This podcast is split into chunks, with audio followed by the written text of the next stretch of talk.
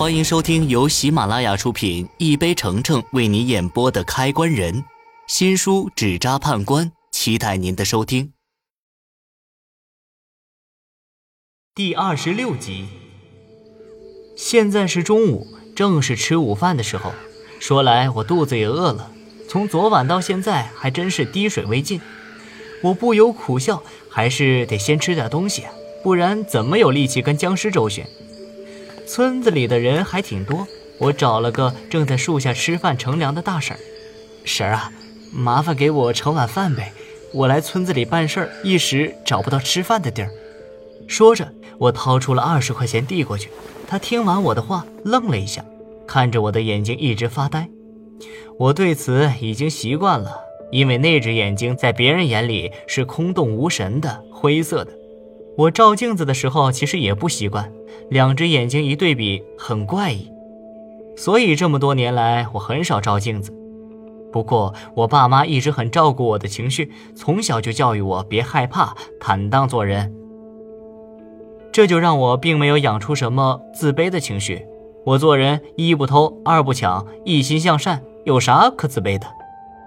他看了几秒才反应过来，尴尬地接过钱：“小伙子，你等等。”大婶人还不错，给我盛了一大碗饭，菜也堆得老高。农村人就是这样，大多都是比较心善的，见我是残疾人，就不由得多照顾几分。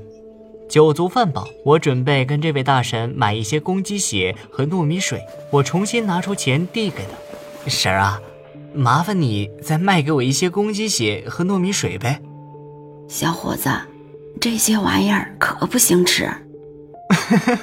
大婶，不是，我不由失笑。这大婶想哪儿去了？我把钱塞到她手里，大婶，你去取来就行。这东西我是拿去要去救命的。大婶古怪地看了我一眼，收了钱回去取东西去了。她一样取了半碗端出来。见状，我又给了她一些钱，让她多取一些，帮我用塑料瓶装好。我突然想起，僵尸很怕这些东西，尤其是糯米，这就是他的克星。我装在师傅给我带来的那个包里，遇到危险情况，没准儿还能防个身。最后，大婶给我装了满满两瓶，我带着东西就这样离开了。重新来到井边，我凑过去想将那东西撒进去，一股股凉意扑面而来，让人很不舒服。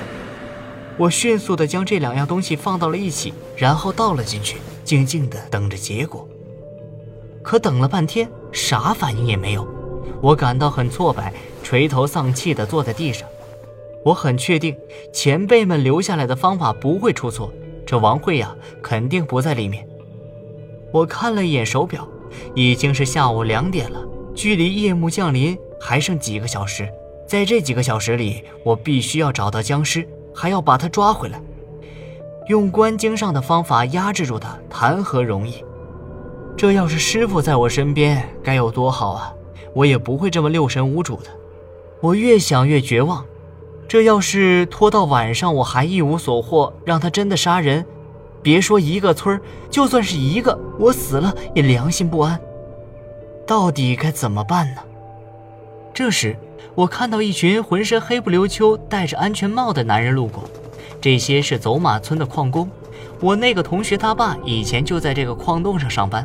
读书时，他常常跟我说，这家矿洞的老板很坑，拖欠工资不发那是常有的事儿。矿洞里常年潮湿，还害他爸得了关节炎。等下，潮湿的矿洞，我一拍大腿，僵尸没准会在这里。矿洞又黑又潮，很符合他的喜好。我想着立马动身去问路，现在也只能最后再赌这一次，希望老天保佑我，这次一定要让我找到僵尸。